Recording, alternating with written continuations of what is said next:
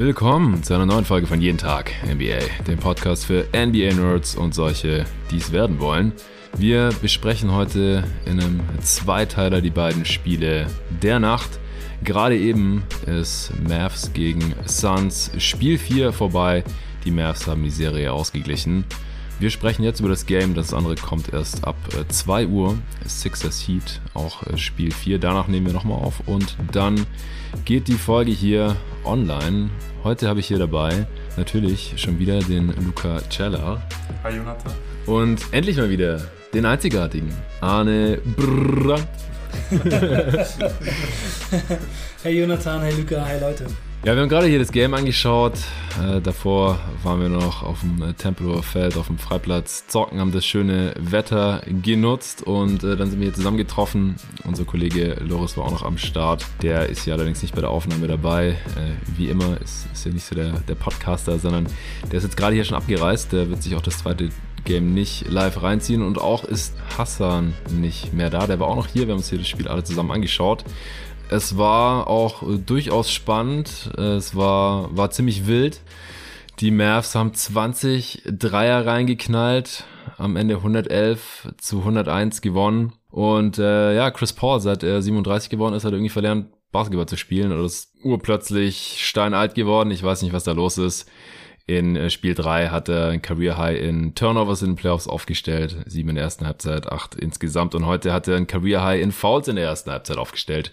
Vier und dann auch noch relativ schnell sein fünftes zu Beginn des dritten Viertels bekommen und dann, als er im vierten Viertel nochmal eingewechselt wurde, auch sofort sein sechstes. Insgesamt heute 23 Minuten gespielt. In diesen 23 Minuten war auch echt nicht gut. Fünf Punkte gemacht. Und ohne äh, ihren Point Guard, sah die Offense der Suns über weite Strecken einfach nicht besonders organisiert aus. Wir werden dieses Game jetzt hier gleich im Detail analysieren. Wir haben auf jeden Fall eine Serie hier. Es geht mit 2-2 dann wieder ins fünfte Spiel nach Phoenix zurück. Zuerst noch kurz Werbung für den heutigen Sponsor. Das ist mal wieder Kicks.com. Kicks.com ist Europas größter Streetwear- und Basketball-Versandhandel. Und ja, ich bin da auch schon seit ungefähr zwei Dekaden sehr, sehr treuer Kunde. Bestell mir da regelmäßig Shorts, äh, neue Basketball-Sneaker, Jerseys, Hoodies, was man nicht so alles braucht als Basketball-Fan und auch aktiver Basketballer. Und aktuell gibt es da einen sehr, sehr coolen Deal und zwar 20% Rabatt auf alle Jerseys und Merchandise von Teams, die schon aus den Playoffs ausgeschieden sind. Und das sind ja jetzt nach Ende der ersten Runde durchaus schon einige. Es durften ja schon nach Hause fahren. Die Hawks, die Nets, die Chicago Bulls, Arne, du sitzt hier am, am Representen übrigens, ja, im Zach Levine Jersey, ganz stolz. Ich habe mein Devin Booker Jersey gerade schon ausgezogen, muss ich zugeben, äh, nach der Niederlage. Ich konnte es leider nicht, nicht länger tragen. Das ist Teil des Trauerprozesses hier äh, beim, beim Phoenix Suns Fan. Wer ist noch ausgeschieden? Die Jazz, äh, die Pelicans, Wolves sind auch schon draußen. Und welches Matchup vergesse ich gerade? Die Raptors, genau, hier, äh, du hast dein Siakam Jersey nicht dabei, äh, Luca, aber du hast dir auch schon eins bestellt, hast du gesagt. Und die Denver Nuggets, ja genau, ich glaube, ansonsten habe ich jetzt alle Teams, ja. ja. Ja, also, wenn ihr euch da irgendwas äh, gönnen wollt, weil ihr Fans dieser Teams seid oder denkt, hey, ich äh, habe jetzt sowieso schon Bock gehabt, mir dieses oder jenes Jersey zu holen und jetzt gibt's da 20% Rabatt auf kicks.com, weil dieses Team jetzt schon ausgeschieden ist, aber ihr wollt trotzdem representen, dann äh, tut das auf jeden Fall sehr, sehr gerne. Oder wenn ihr schon lange nicht mehr auf kicks.com wart oder vielleicht sogar noch nie, äh, dann ganz schnell auschecken und am besten auch noch über meinen Link kicks.com slash jt-nba. Dann äh, wissen die Jungs da drüben auch, dass ihr über diesen Podcast auf Kicks aufmerksam geworden seid. Ja, das war's auch schon und ja, fangen wir vielleicht mal an mit dir, Arne. Die hören deine schöne Stimme schon lange nicht mehr gehört. Wir haben einmal nach dem allerersten Spiel Jazz Mavs hier kurz aufgenommen. Allererstes Playoff-Game. Und seither äh, haben wir es leider nicht nochmal geschafft, aber jetzt bist du endlich mal wieder am Start. Am Ende wirst du auch noch ein paar Takes, random äh, Meinungen und Beobachtungen äh, zu diesen Playoffs 2022 raushauen. Da wird erstmal Suns Mavs 101 zu 111 am Ende, äh, du warst hier vorhin, glaube ich, auch am lautesten auf der Couch. Es gab ja auch einen Shootout zwischen zwei deiner Favs, äh, Rollenspieler, zwischen Jay Crowder und vor allem dem, dem Latvian Laser, Davis Bertans. Und hast auf jeden Fall einiges äh, hier gesehen bei dem Game heute, oder? Ja, schon ein paar Lasergeräusche gemacht. Wie viel er reingeknallt? Vier? Ja, vier Dreier. Alle in der ersten Halbzeit, glaube ich. Er, er, hat für meine Begriffe ein bisschen wenig gespielt. Mm, natürlich. Echt eine heiße Phase gehabt in der ersten Halbzeit. Schön die Dreier reingelötet, aber dann nicht mehr viel zum Zug gekommen. Aber es lief halt auch einfach so gut bei dem Rest der Mavs. Auch wenn Doncic gesessen hat, lief es ziemlich gut. Und dann war keine große Nachfrage mehr nach dem Laser. Und äh, ja, war ein, aus meinem Empfinden her ein sehr, sehr schönes Spiel. Erste Halbzeit, super High Scoring. Ich glaube, 66 Punkte haben die Mavs schon in der ersten Halbzeit gemacht. Und 68 sogar. 68 Punkte sogar. Ja, waren, glaube ich, die meisten Punkte von allen Playoff-Teams diesen, in diesen Playoffs bisher. Ja, und dann haben wir schon gedacht, dass es in der zweiten Halbzeit eigentlich nicht so weitergehen kann und dass das dann vielleicht die Chance ist für die Phoenix Suns. Aber wie gesagt, Chris Paul, der hat eins seiner schlechtesten Spiele wahrscheinlich seiner ganzen Karriere gemacht und der wurde auch wirklich hart rangenommen von den Refs. Da waren einige Calls dabei, besonders der sechste, das ist, glaube ich, das schlimmste Foul, was mal gegen den Superstar in so einem wichtigen Spiel gepfiffen wurde. Also der hat eigentlich wirklich eigentlich gar nichts gemacht. Da würde ich mich als Suns-Fan echt grün und schwarz ärgern. Echt unglaublich. Ich bin dabei, ja. Er hat wirklich die Hände zurückgezogen und hat gesagt, ey, ich gehe hier gar nicht ran, ich mache gar nichts, einfach nur weggegangen die Challenge war halt schon weg. Die, die Suns konnten nichts machen, aber das war niemals ein Foul. Richtig schlimmer Call. Was, was ist denn mit den Superstar-Calls passiert, ey? ja, aber ey, da, da musste man nicht mal einen Superstar-Call machen oder sowas. Also bei den anderen fünf Fouls, okay, hier und da weiß ich nicht, ob man es hätte callen müssen. Wir haben ja auch schon diskutiert, das vierte, das war bei diesem, wo sie gechallenged hatten, äh, gleich es war schon, war noch in der ersten Halbzeit, als er sein viertes bekommen hat. Als Luca und er zum Rebound springen, der Ball ist frei ähm, Luca bekommt den Ball, Paul bumpt halt in ihn rein, wie es halt manchmal passiert, wenn zwei Leute auf einen Rebound springen. Aber beide sind halt zum, zum Ball hin. Du hast auch mit Hassan drüber diskutiert. Mhm. Hassan äh, hat meinen Standpunkt vertreten. Du meintest, dass äh, Luca eher gerade raus ist oder Paul ein bisschen in ihn rein. Luca fällt halt um und kriegt den Call. Wie es halt so irgendwie gang und gäbe gerade ist äh, in den Playoffs bisher. Es greift ein bisschen um wie so eine Epidemie, habe ich das Gefühl. Spieler fallen die ganze Zeit um und kriegen auch halt meistens die Calls. Äh, ich denke, wenn da oft mal ein No-Call dabei wäre, dann würden die Spieler ganz schnell aufhören, wieder umzufallen, weil wenn du irgendwo rumliegst, dann ist halt immer eine 4 gegen 5 Situation irgendwie. Und das bringt dann natürlich gar keinen Vorteil, wenn man dann ständig dafür belohnt wird. Also das vierte Foul fand ich schon relativ fragwürdig. Die anderen Fouls konnte man alle so geben. Sein fünftes war ja das, was er bis zu dieser Saison immer gerne gemacht hat, weil er oft einen Pfiff dafür bekommen hat. Beim Ballvortrag, ja, nicht gerade ausdribbeln, sondern so ein bisschen nach rechts oder links. Wenn er merkt, der Defender kommt da, dann ein bisschen abstoppen und dann rennt der Defender halt von hinten in Chris Paul rein. Das ist seit dieser Saison ein Offensivfall, kann man so pfeifen. Auch das wäre mir persönlich lieber, wenn man es einfach laufen lassen würde äh, wenn dann kein Pfiff mehr kommt, dann hören Leute wie Chris Paul von selbst auf mit sowas. Aber gut, das, das war dumm von ihm, da sein Fünftes zu bekommen. Dann saß er, kam Anfang des äh, vierten dann ja wieder rein, nicht sofort, aber nach ein paar Minuten, da haben wir noch äh, im, im Timeout auch kurz diskutiert. Ja. ja sollten ihm, Suns ihn jetzt bringen oder nicht? Äh, wir beide waren der Meinung, dass Monty Williams lieber warten sollte, damit, falls die Suns das Game halt knapp halten können, was sie ja über das ganze Spiel eigentlich bis kurz darauf dann eigentlich auch konnten. Es waren immer so 10 Punkte, dann mal wieder 5 Punkte, maximal mal irgendwie so 12, 13, glaube ich. Und Hassan hat gemeint, ja, lieber jetzt bringen. Die Suns Offense sah zu dem Zeitpunkt auch nicht so toll aus. Aber so wie Chris Paul davor gespielt hatte, war ich mir auch nicht sicher, ob es das bringt, wenn er jetzt reinkommt. Dann kam er und wie du gerade schon gesagt hast, Brunson attackiert ihn. Ich, ich war auch nicht so der Fan davon gewesen, ihn schon zu bringen, weil halt klar war, dass die Mavs ihn handen werden und dass er halt nicht mehr richtig verteidigen kann, einfach nur um diese sechste Foul zu vermeiden. Brunson geht in den Post gegen ihn. Äh, Chris Paul geht wirklich zur Seite, nimmt die Arme hinter den Rücken. Brunson verfehlt trotzdem, kriegt seinen eigenen Offensivrebound und es sah so ein bisschen so aus, als würde Chris Paul halt so swipen aber es sah nicht danach aus, als hätte ihn wirklich erwischt. Und selbst wenn, also das ist halt auch kein nichts, was man unbedingt callen muss, war halt wirklich ein Tiki-Tack-Touch-Foul, wenn er überhaupt berührt, wenn, ich würde sagen, er, er hat sogar hat. Einen, so, einen, so einen halben Schritt zurück gemacht und er hat seine Arme nach hinten genommen, um ihn nicht zu berühren mhm. und dann kriegt er das Foul, den Foul-Call, also. Das war das, das softeste sechste Foul, das ich jemals gesehen habe, glaube ich. Ja, also das kann man einfach nicht pfeifen. Man kann das nicht pfeifen. Das ist einfach unglaublich, dass ein Star wie Chris Paul in so einer Situation, in so einem Spiel dafür einen Foul bekommt. Das ist einfach wirklich skandalös. Also das, das geht überhaupt nicht. Das geht gar nicht. Krass. Also ich meine, im Zweifel muss man in so einer Situation halt echt sagen, okay, ich mach den Call jetzt nicht, weil es ist halt Chris Paul und das ist super entscheidend für dieses Spiel. Das kann man einfach nicht machen. Es war auf Verdacht gepfiffen und das kannst du halt nicht machen, wenn ein Spieler, wie gesagt, mir ist es auch egal, ob es Chris Paul ist oder irgendjemand anderes, dafür dann sein sechstes Foul bekommt und, und raus muss. Ja, war, war Bullshit. Äh, Luca, du hast noch gar nichts gesagt. Äh, du musst jetzt auch nicht mehr über die Refs oder über den Call sprechen. Das ähm, wollen wir in dem Podcast ja auch möglichst vermeiden, aber auch vorhin. Ich habe das ganze Spiel über nichts, nichts getweetet, aber da habe ich mal geschrieben, so ganz ehrlich, was sind diese Calls gegen Chris Paul? Ähm, ja, gab auch viel Reaktion drauf, viel Zustimmung. Manche waren der Meinung, dass alle sechs Fouls gerechtfertigt waren. Sehe ich nicht so. Aber ich denke, da können wir jetzt dann auch langsam Haken dran machen. Wie gesagt, unterm Strich hat äh, Chris Paul nicht viel gespielt, in der zweiten Halbzeit nicht mal vier Minuten. Ja, was äh, ist, ist bei dir sonst so hängen geblieben von dem Game, Luca? Ja, aus basketballerischer Sicht war mit Sicherheit das heiße Shooting der Mavs hier entscheidend. Gerade in der ersten Halbzeit ist da wirklich gefühlt äh, alles gefallen und alles funktioniert. In der ersten Halbzeit haben sie äh, 14 ihrer 24 Dreier getroffen, eine absolute Topquote. Ja. In der zweiten Halbzeit sind sie ein bisschen abgekühlt, also nicht nur ein bisschen, sondern sind eigentlich äh, ziemlich heftig abgekühlt, haben nur 6 von 19 ihrer Dreier getroffen, am Ende ja 20 von 43 von jenseits der Dreierlinie.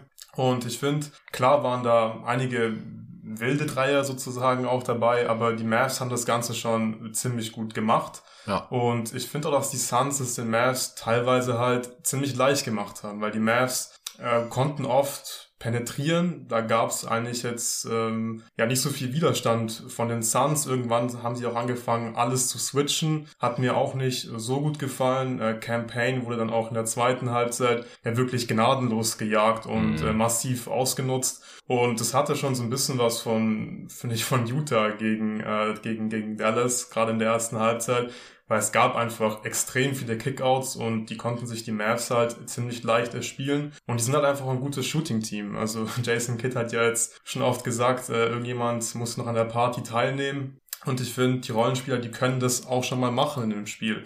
Und das hat halt vor allem heute in der ersten Halbzeit äh, Arnes Lieblingsspieler Davis Bertans gemacht mit vier von sechs Dreiern, äh, am Ende zwölf Punkte gehabt. Und natürlich Dorian äh, Finney-Smith hat acht von zwölf Dreiern getroffen, war ein Career High. Ja. Und ja, ich glaube, ähm, die Mavs haben ziemlich viel richtig gemacht in der Offense. Die Suns haben es ihnen aber auch, wie gesagt, glaube ich, so ein bisschen leicht gemacht heute. Und ja, das war für mich hier der Hauptfaktor. Ja, also wenn die Suns halt einen Weak Link drauf haben, wie Cameron Payne, der, der einfach abused werden kann von verschiedenen Ballhändlern, also vor allem natürlich von Luca als großem, kräftigen Ballhandling Wing, aber auch von Jalen Brunson als kleinem, kräftigen Ballhandling Guard. Äh, den Weed jetzt, glaube ich, auch einmal probiert. Das ist, sehe ich jetzt nicht als so problematisch an. Aber ich mag die Switches auch nicht. Auch Chris Paul ist ja sonst immer eher so der Weak Link, aber der ist defensiv halt noch extrem viel besser als ein Cameron Payne, wenn er gerade nicht in Foul Trouble ist. Also ich, die ganzen Low Resistance Switches, das gefällt mir nicht. Da können die Mavs dann Matchup handeln, wie sie Bock haben. Und das würde ich halt auch versuchen zu vermeiden, die, die einfachen Switches. Man kann halt immer sofort Michael Bridges von Doncic weg switchen oder halt Jay Crowder, der heute auch ein bisschen gegen Doncic verteidigen durfte. Äh, Aiton zu Handen funktioniert immer noch nicht so schlecht ähm, aus Suns Sicht, dass ich das jetzt als Problem sehen würde. Ähm, und insgesamt hat Doncic heute nicht so ein dominantes offensives Spiel gehabt, äh, relativ schlechte Trefferquote. Aber Insgesamt gefällt es mir eigentlich am besten, wenn das Pick and Roll von Bridges und äh, Aiton äh, oder mit Bridges und Aiton gegen Doncic und wen auch immer konventionell verteidigt wird mit einer Drop Defense, dann kann Luca natürlich ein paar Floater bekommen, aber das ist halt noch so der Wurf, dem ich ihm glaube ich am liebsten geben würde, also relativ niedrigprozentige Zweier. Als dass er jetzt ständig gegen ein Mismatch ganz bis zum Korb durchgehen kann, ins Post-Up gehen kann äh, oder in seine Stepback-Dreier gehen kann, ähm, weil er sie dann mit Selbstbewusstsein halt nimmt gegen irgendein Mismatch. Also ja, mit der Switching Defense bin ich auch überhaupt nicht anverstanden. Die Suns haben heute auch relativ viel Zone dann verteidigt. In der zweiten Halbzeit hat die Defense auch deutlich besser geklappt, was aber halt auch damit einherging, dass die Mavs ihre Dreier nicht mehr so gut getroffen haben wenn sie mal freie hatten, was nicht mehr so oft der Fall war. Die mussten teilweise auch Würfe dann rushen. Wie gesagt, ähm, Doncic hatte heute nicht, nicht das beste Spiel und deswegen hat er dann oft irgendwelche Notwürfe nehmen müssen, die dann äh, nicht so besonders gut gefallen sind. Was hat er denn gehabt am Ende? 9 von 25, 26 Punkte aus 29 Shooting Possessions. Das ist sehr ineffizient. 11 Assists zu ja. 4 Turnovers. Ja. 46% True Shooting gehabt. Uff, Jane ja. Brunson auch 48% True Shooting. Ich glaube, deswegen ist es halt auch so ein geiler Win für die Mavs. Also klar, sie waren in der ersten Halbzeit ziemlich heiß. Aber man hat das letzte Spiel gewinnen können, obwohl man nur 33% der Dreier getroffen hat. Heute mhm. waren äh, die beiden ersten Optionen äh, nicht so super effizient in der Offense und dafür waren halt die Kickouts da. Und die Suns und die Dreier sind natürlich dann einfach auch gut gefallen. Und die Suns haben aber auch finde ich, teilweise gab es Szenen, wo sie dann einen Passweg entfernt helfen. Bertans mhm. hat zum Beispiel in der ersten Halbzeit, an dem er schon einen Dreier getroffen hat, auf dem Wing den Ball bekommen, wo ich weiß mehr, wer es war. Aber halt auch einfach komplett unnötig, wird er von einem Passweg entfernt äh, geholfen und deswegen glaube ich, ist wirklich ein, ein richtig, richtig geiler Win für die Mavs, weil normalerweise, wenn Doncic und Brunson halt nicht effizient sind, sollte es super schwer sein für die Mavs ein Playoff-Spiel zu gewinnen. Aber heute haben halt äh, die anderen Spieler so gut performt, dass man trotzdem gewonnen hat. Ja, Arne, was ist dir noch aufgefallen? Ja, also Dorian Finney-Smith war heute natürlich total heftig. 8 von 12 Dreier. Dorian Finney-Swish, wie ich ihn jetzt auch nenne. Richtig geiles Spiel. Auch einfach in der Phase, wo schon klar war, jetzt wird sich das Spiel hier entscheiden, wenn Chris, das war so, glaube ich, als Chris Paul gerade rausgeflogen war, dann hat Finney Smith zwei Dreier ja. reingeballert. Ja. So in Transition super selbstbewusst einfach hochgegangen. Einmal kriegt, hat er den Ball in die Ecke gekickt direkt zurückgekriegt, hochgegangen, schießt das Ding rein und dann im nächsten Angriff auf der anderen Seite das gleiche nochmal, kriegt er den Handoff von Brunson und geht gleich wieder hoch und schießt ihn rein. Super wichtig natürlich. Doncic hat einen von zehn Dreier getroffen, aber Finney Smith schießt acht von zwölf. Also wirklich mhm. richtig geil. Und Doncic hat ihn halt auch oft einfach gefunden und gut bedient. Das war echt krass. Und Zudem muss man echt sagen, dass die Defense der Dallas Mavericks die Suns halt vor große Probleme stellt. Sie nehmen sie halt total aus ihrem normalen Spiel raus. Sie nehmen ihnen ihr Midrange-Game weg. Chris Paul hat in der Zeit, die er auf dem Feld war, in den knapp über 20 Minuten nur viermal geworfen. Also sie nehmen da wirklich einfach alles weg. Und das Krasse an der Defense von den Mavs finde ich, dass sie halt das Pick and Roll so verteidigen, dass sie Aiton so ein bisschen in der Mitte crowden, dass der Pass nicht da ist und dann aber auch wieder bei den Schützen sind. Und so haben halt die Suns relativ wenig Dreier nur nehmen können. Also die haben nur 25 Mal von der Dreierlinie abgedrückt. Nichts Einfaches. Kaum jemand von den Roleplayern ist ins Spiel gekommen. Eigentlich ist Booker der einzige gewesen, der so richtig abgegangen ist und Crowder hat noch ein bisschen was gemacht. Der war aber zwischendurch ja auch umgeknickt. Ja. Ich glaube schon im ersten Viertel musste ja. kurz raus und der hat noch 15 gemacht und Aiton, ja, der hat halt 7 von 12, 14 Punkte, aber niemand kommt so wirklich ins Laufen, niemand wird so richtig von alleine gelassen. Die Mavs machen halt kaum Fehler in der Defense und nehmen irgendwie einfach alles weg. Es ist so schwer, gegen die Suns das eigentlich zu schaffen, aber irgendwie machen die Mavs das halt und das liegt halt daran, dass sie echt die Mitte ziemlich dicht machen, das Midrange-Game wegnehmen und dann immer die krassen Closeouts laufen auf die Dreierschützen und wenn die Dreier dann mal frei waren, sind sie halt teilweise auch nicht gefallen, aber wie gesagt, 25 Dreier von den Suns, die ja eigentlich so viele Schützen haben, es ist einfach schon eine krasse Defense-Leistung gewesen und dazu das Shooting und dann gewinnt man so ein Ding halt. Ja, also dass die Suns 25 Dreier nehmen, ist jetzt nicht so super außergewöhnlich. 9 von 25 ist auch okay. Und ich finde aber, dass die Suns Offense ein bisschen planlos aussah.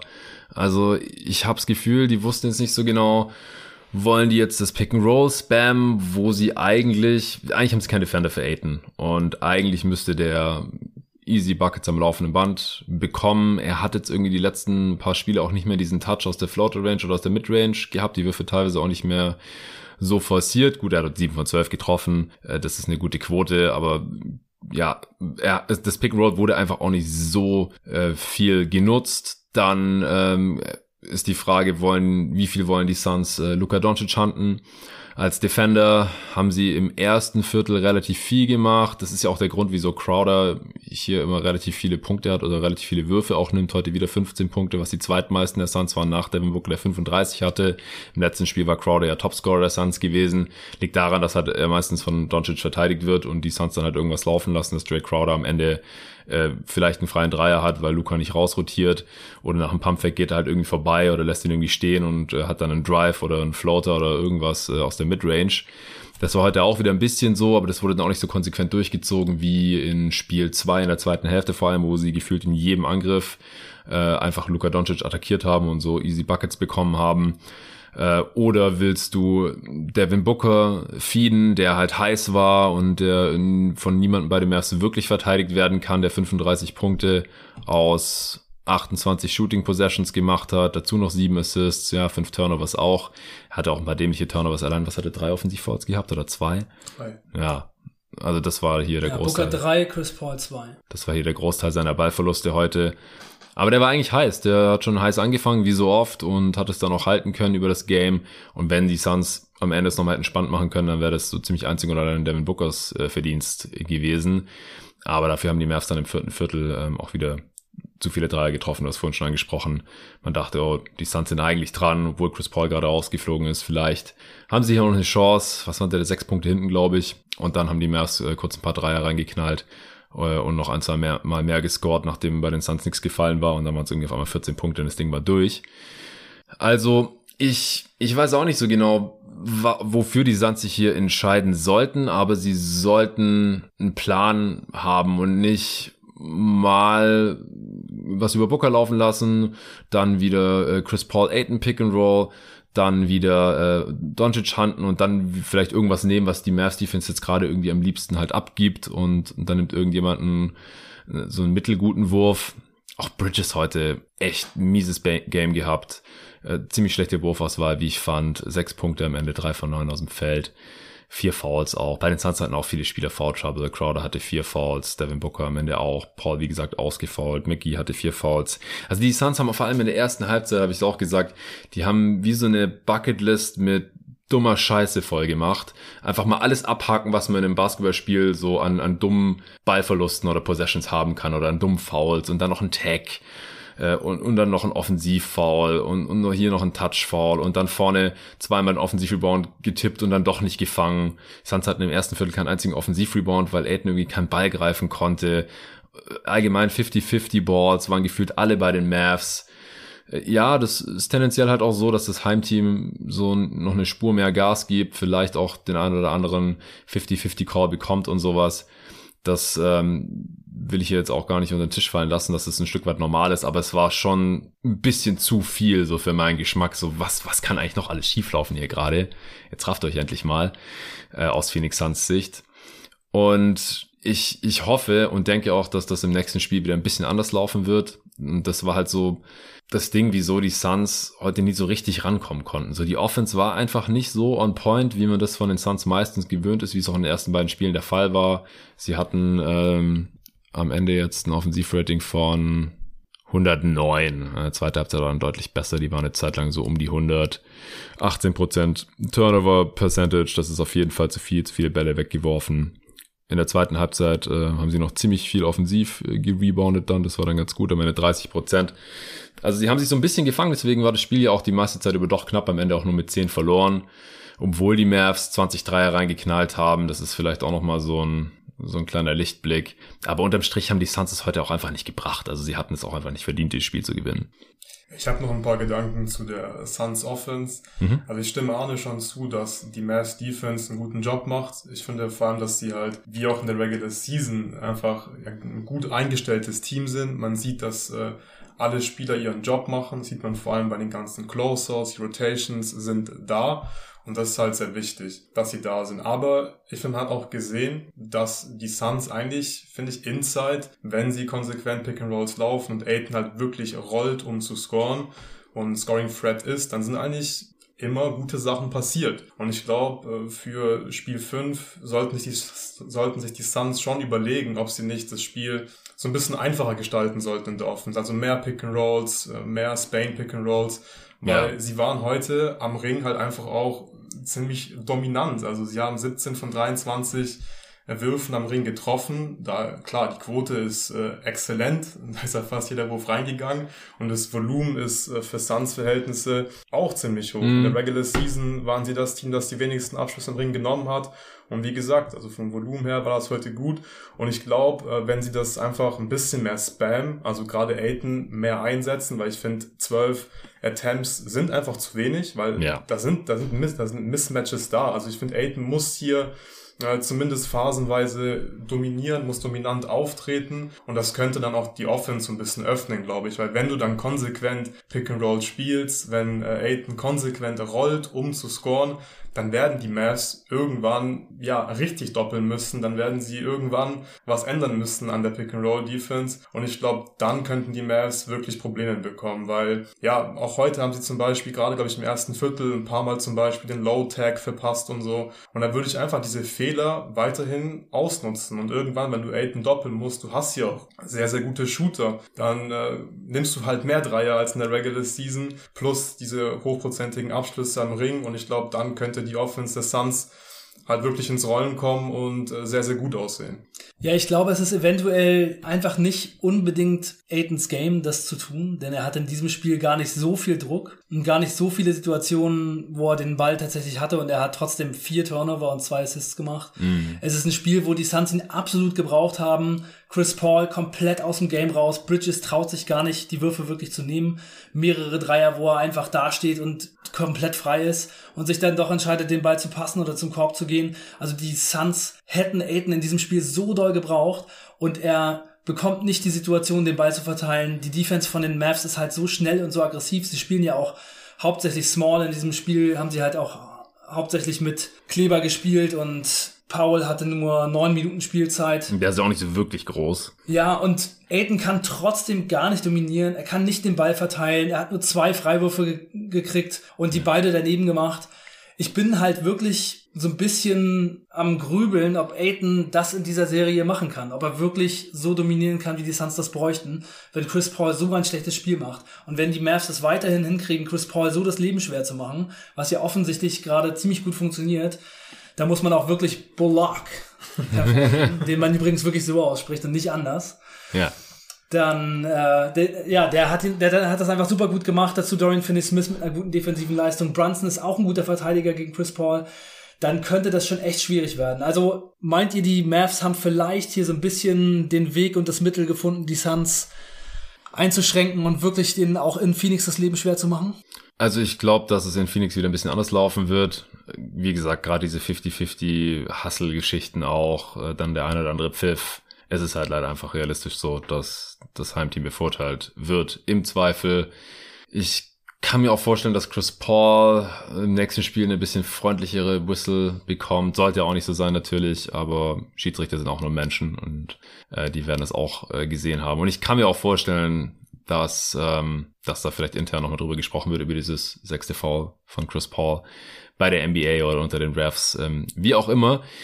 Und die Suns spielen auch zu Hause äh, ein bisschen besser. Ich meine, die ersten zwei Spiele waren absolut dominant. Da konnten die Mavs die Suns überhaupt nicht stoppen. Ich glaube, dass, ähm, ich meine, man hat ja auch eine leichtere Offense, wenn der Gegner einem nicht so die Bude voll schießt, ja, wenn er mehr Dreier nicht reinfallen ja. sollten mal. Ich kann mir nicht vorstellen, dass Chris Paul jetzt in der neuen Kategorie, in der dritten Kategorie nochmal irgendwie ein Career High aufstellen wird, also im negativen Sinne.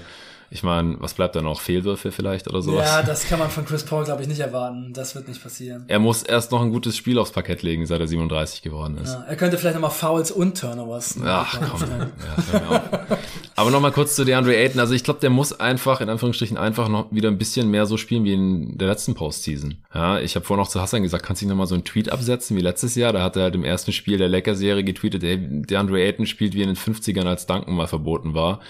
Äh, und dann hat Aiden ab diesem Spiel, ab sofort quasi, alles gestopft gefühlt und äh, direkt einen Rekord für Field Goal Percentage in der Postseason aufgestellt äh, und hat einfach hart gefinisht die ganze Zeit und hat äh, Spiele gehabt wie wie ein fucking Boss und die hat er jetzt halt nur, wenn er all seine ja Floater und Finger Rolls und Fadeaways trifft, ja, dann hat er am Ende auch 25 Punkte und vielleicht 10, 15 Rebounds oder so.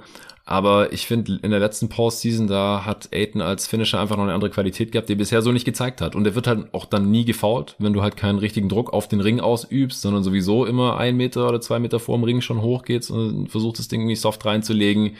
Das ist natürlich auch eine Kunst und er hat sich da auch nochmal heftig weiterentwickelt in dieser Regular Season.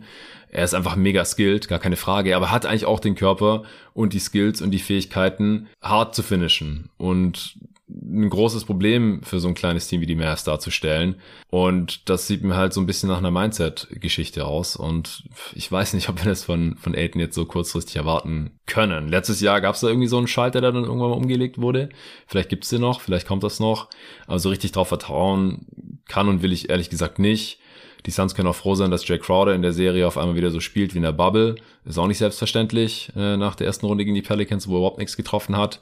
Devin Booker spielt bisher eine sehr starke Serie. Aber ohne Chris Paul, also wenn der halt wirklich so weiter zockt wie die letzten zwei Spiele, da hat die Suns Offense auch einfach ein Problem. Also Mavs Defense in allen Ehren, so die macht den besten Job, die holen alles raus, die macht den besten Job, was sie, was sie irgendwie nur machen kann ähm, mit diesem Roster. Aber eigentlich, wenn Chris Paul normal spielt, dann machen die Suns hier einfach ein paar Punkte mehr. Die haben wir wieder nur mit 10 verloren, obwohl, obwohl der Gegner 20 fucking Dreier reingetroffen hat. Das sind 60 Punkte, 20 Dreier. Also ich, ich bin da als Suns-Fan noch gute Dinge, dass sie das nächste Spiel gewinnen können, ohne, also sie müssen halt einen Plan für die Offense finden und den auch rigoros verfolgen, weil sowas kann Chris Paul halt auch ist ein bisschen enttäuschend, dass sie das jetzt irgendwie nicht hinbekommen haben. Weder Monty Williams noch Chris Paul noch, noch irgendwer irgendwie bei den Suns. Dass es alles ein bisschen fahrig aussieht offensiv. Die Defense war in der zweiten Halbzeit okay. Also auch hier wieder, wenn halt nicht ungefähr jeder Dreier reingeht, dann sieht die Defense halt auch gleich besser aus. Ähm, und aus dem Zwei-Punkte-Bereich waren die Mavs halt auch nicht so toll. Flotte-Bereich ging heute wieder ein bisschen mehr. Aber wie gesagt, alles nix, was den Suns jetzt großartig Kopfzerbrechen bereiten sollte. Normalerweise müssten sie für Spiel 5 jetzt gewinnen. Und falls sie dann irgendwie auch mal in Dallas gewinnen können, dann würde mein Tipp von äh, Suns in 6 immer noch aufgehen. Aber ich könnte mir mittlerweile schon vorstellen, dass für die Suns in Dallas irgendwie nichts zu holen ist in dieser Serie und dass es dann halt über 7 gehen muss. Lukas, hast du noch was? Nee, ich würde vielleicht nochmal abschließend was zu Aiden sagen. Und ich glaube, der Unterschied ist so ein bisschen, dass Arne davon ausgeht, dass Aiden einfach das in der Serie nicht machen wird, weil ich glaube, wir sind uns einfach alle einig, dass er schon die Fähigkeiten hat und eigentlich dazu in der Lage sein sollte, ja. ähm, das zu machen, was Phoenix in dieser Serie jetzt braucht. Und das ist, finde ich halt, weil die Mavs so klein sind, eine Serie, wo Aiden der X-Faktor sein muss. Und ich finde, man muss es auch so ein bisschen von ihm erwarten können inzwischen, weil er wird im Sommer wahrscheinlich einen Max-Contract bekommen. Und ich finde, wenn er halt nicht in der Serie gegen ein Team, das mit Dwight Powell auf Center startet, irgendwie offensiv dein zweitbester Spieler sein kann, dann sieht das Ganze schon einfach nicht so gut aus. Also da muss mehr kommen und keine Ahnung, ob er es hinbekommt, diesen Schalter umzulegen. Aber wie gesagt, ich denke, äh, er sollte auf jeden Fall alles versuchen, um diesen Schalter umzulegen, weil äh, die Suns, die brauchen ihn. Also er ist hier für mich äh, offensiv so ein bisschen der Schlüssel und könnte das Suns-Spiel, wie ich vorhin schon gesagt habe, einfach öffnen in der Offense. Ja, ich finde es total interessant, dass so wie die Mavs jetzt in Dallas gespielt haben, es so ein bisschen so wirkt, als wenn der Big Ball mit McGee und Biombo und Aiden so ein bisschen ausgespielt wird. Wenn die Dreier fallen, sieht natürlich alles immer gut aus, na klar, aber vielleicht müssen die Phoenix Suns auch mal darüber nachdenken, ein bisschen kleiner zu spielen. Meint ihr nicht? Ich glaube, das wäre halt ein Win für Dallas, mm, ehrlich gesagt, weil wir haben es ja heute auch gesehen. Am Ende, ähm, klar, Chris Paul war, war raus, aber auch da hat man sich dann dafür entschieden, äh, eher groß zu spielen mit Booker auf Point Guard, weil ich glaube, die Suns haben nicht genug äh, Verteidiger, damit du irgendwie klein spielen kannst. Auch Cam Johnson wurde gerade im vierten Viertel ein paar Mal wieder ziemlich abused von Doncic. Äh, der hat ja nur einen von zehn Dreiern getroffen, aber er hatte dann ein paar gute Aktionen, so Post-Ups gegen Cam Johnson und so. Und ich glaube, wenn du halt klein gehst, dann haben ähm, die Mavs, glaube ich, einfach mehr Gelegenheiten, ihre Mismatches auszuspielen, vor allem wenn die Suns weiterhin halt äh, so viel switchen. Und Jonathan hat vorhin auch schon gesagt, ich glaube nicht, dass das Problem äh, Aiden der Defense ist, also die Switches von Aiden. Ich finde, da sieht er eigentlich ziemlich gut aus, plus die Drop-Defense, wenn, ähm, wenn Bridges Doncic verteidigt und dann Aiden halt den Ring beschützt. Sah auch gut aus, deswegen würde ich persönlich nicht unbedingt jetzt mehr klein spielen.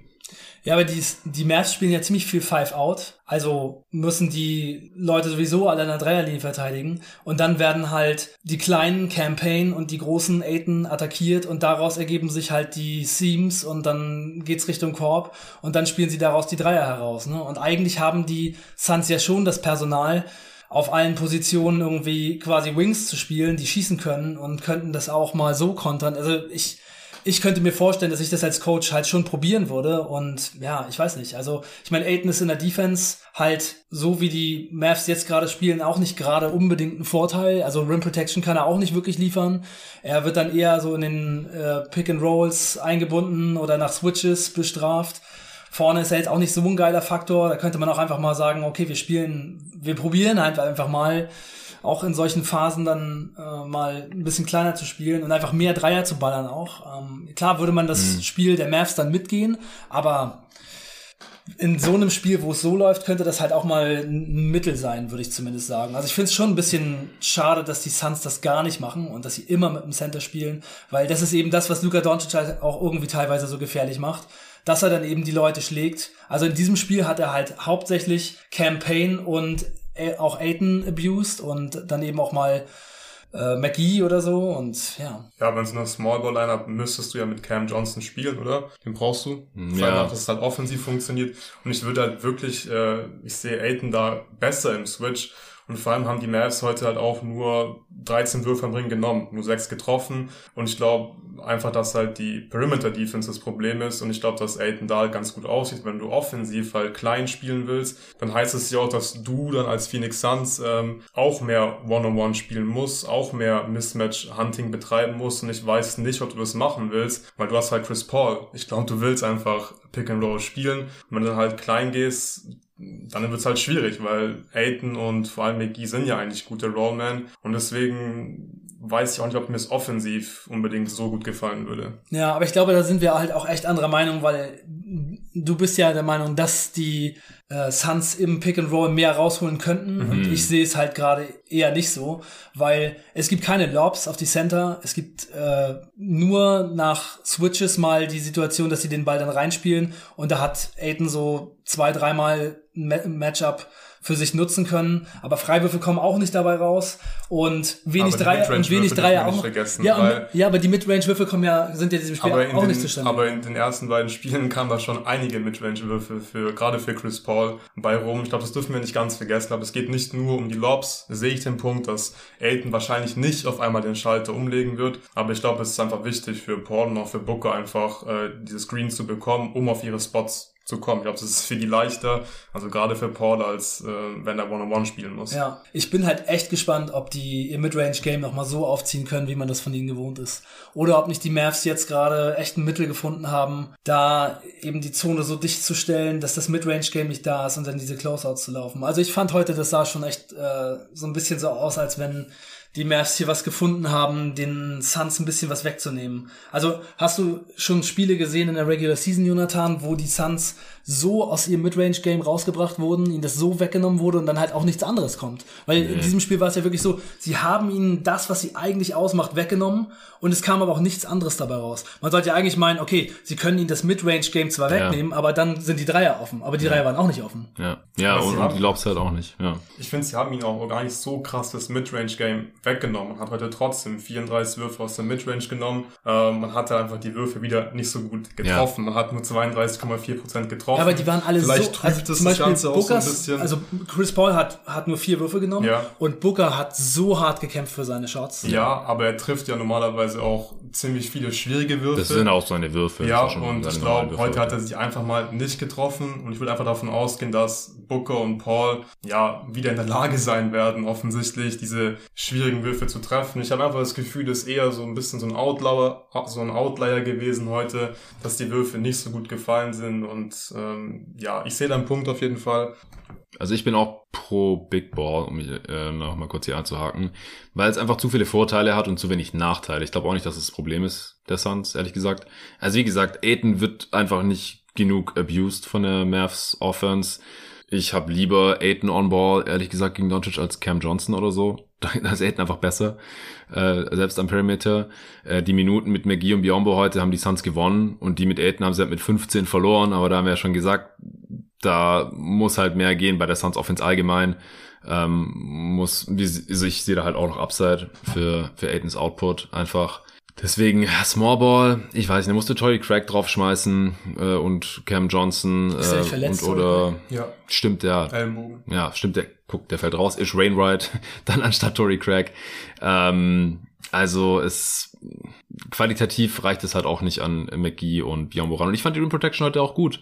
Äh, Luca hat gerade die Zahlen schon genannt, die Mavs haben fast nichts am Ring bekommen und wenn haben sie es nicht getroffen.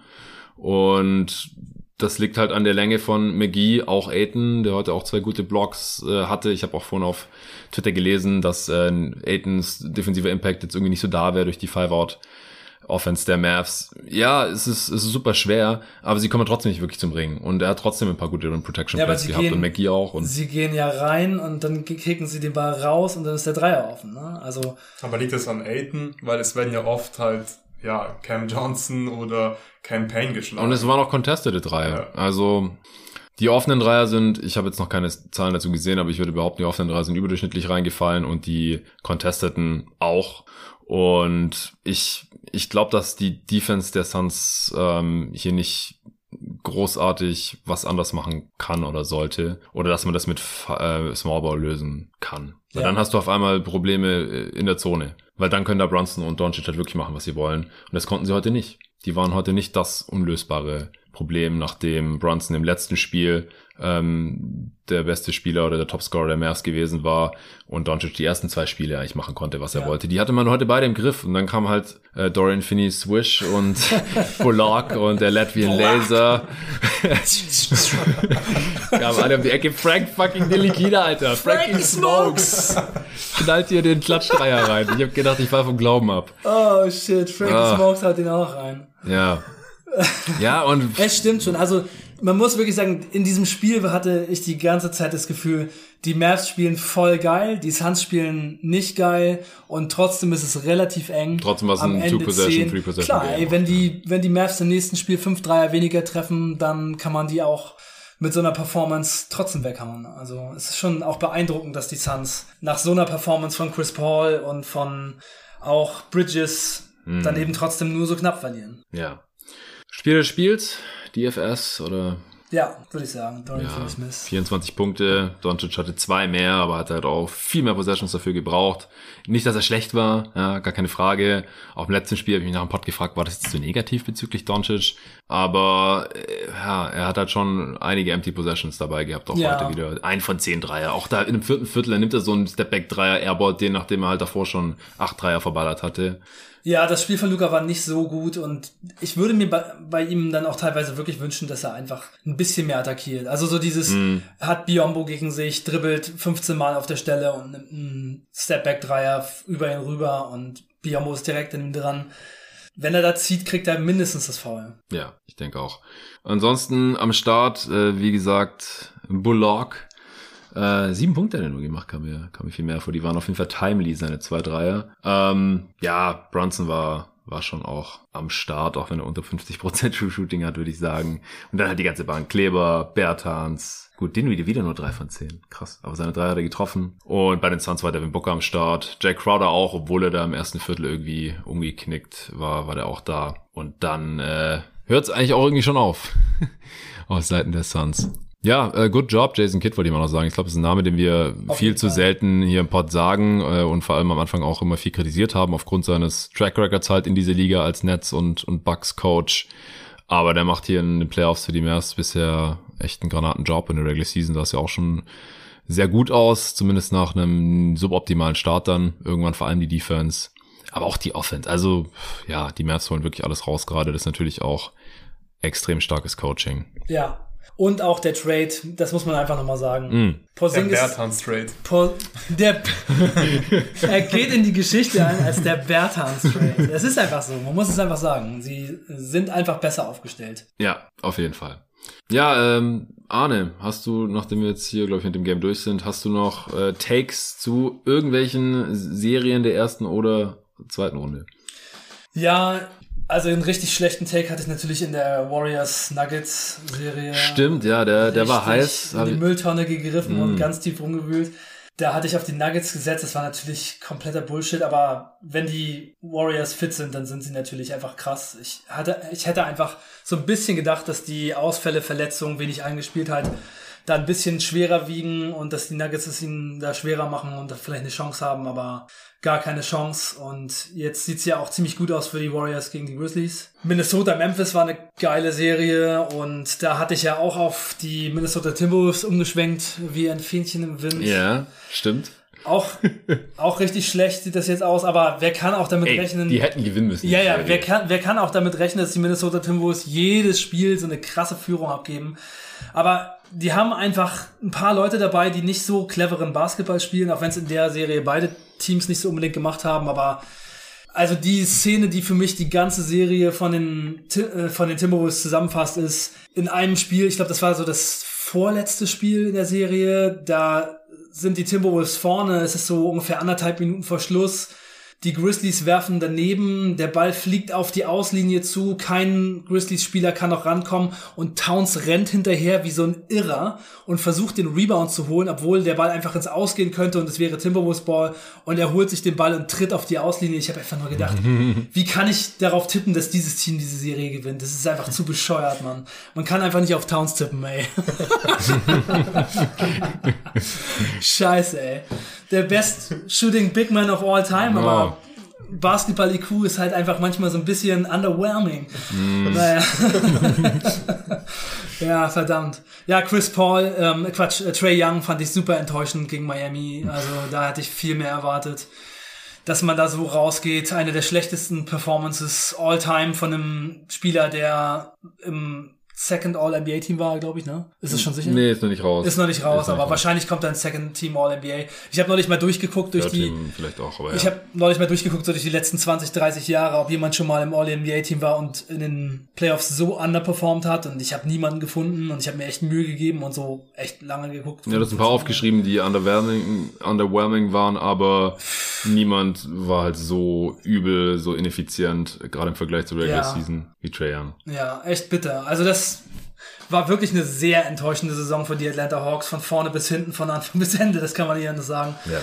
Ja, und Da hat er die ganze Saison gewartet, dass er endlich wieder in den Playoffs zocken kann. Ja, Regular Season ja viel zu, viel zu langweilig und so, um dann so eine Performance hinzulegen. Das ist echt tough. Ja, ja. Ja, Toronto hätte ich mehr erwartet gegen Philly, fand ich auch ein bisschen enttäuschend, aber ja, hatten auch ein bisschen Pech natürlich mit Verletzungen. Van Vliet war da nicht alle Spiele dabei und Scotty Barnes auch umgeknickt. Ach, scheiße, ey, diese Scheißverletzung. Richtig ätzend ist das. Ja. Ja, und jetzt, äh, also Boston gegen Brooklyn fand ich auch eine geile Serie, aber natürlich ähm, nach dem knappen ersten Spiel war es dann ein ziemlicher, ziemliches Schlachtfest und Boston gefällt mir auch super gut. Ich glaube auch immer noch, dass Boston die Serie gegen Milwaukee gewinnen kann. War ja jetzt auch eng das dritte Spiel und ich hoffe sehr, dass Boston das packt. Und mein Tipp ist auch, dass in der Eastern Conference der Sieger aus Milwaukee Boston dann ins Finale kommt. Ich vertraue einfach Miami und Philly nicht so richtig. Aus den genannten Gründen bei Philly, jetzt ist auch noch ein Beat, ein laufendes Lazarett und Miami ist einfach für mich echt so ein Team, die es auch nicht so richtig gebacken kriegen. Also die sind so angeschlagen, spielen oft so schwach, haben so eine schwache Half-Court-Offense und schlagen sich, also quälen sich da irgendwie gerade so durch. Jetzt kommt ein Beat wieder und bei Miami geht fast gar nichts mehr. Also es würde mich auch nicht wundern, wenn jetzt Philly vielleicht sogar die Serie noch gewinnen kann mit, mit Embiid dabei, weil Adebayo spielt auch nicht so richtig gut. Aber ich glaube, egal wer aus der Serie durchkommt, da ist schon mein Gefühl, Milwaukee oder Boston wird das dann wahrscheinlich eher machen. Jetzt äh, hast du elegant deine Chicago Bulls umschifft. Das Beste zum Schluss.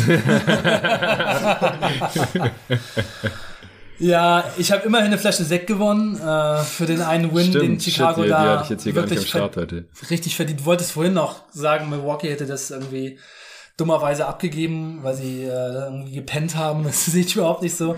Das Spiel haben sich die Chicago Bulls wirklich gekrallt.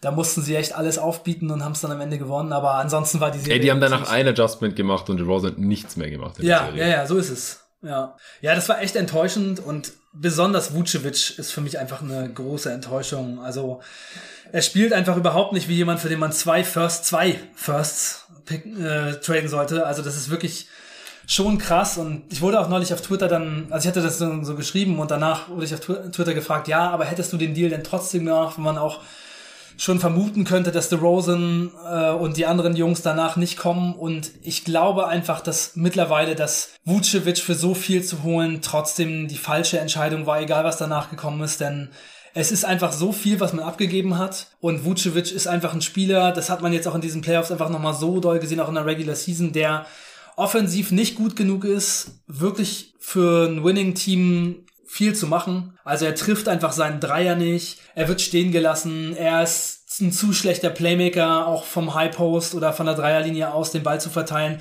Da kommt kaum was, was Gefährliches. Richtung Korb trifft er noch nicht mal irgendwie diese ganzen hässlichen Floater und Hookshots, die er macht. Und in der Defense sah er einfach auch für nichts gut. Und ja, das ist einfach ein Spieler, mit dem man die zweite Runde wahrscheinlich nicht erreichen kann. Und dann ist es Ach. eben. Fuck.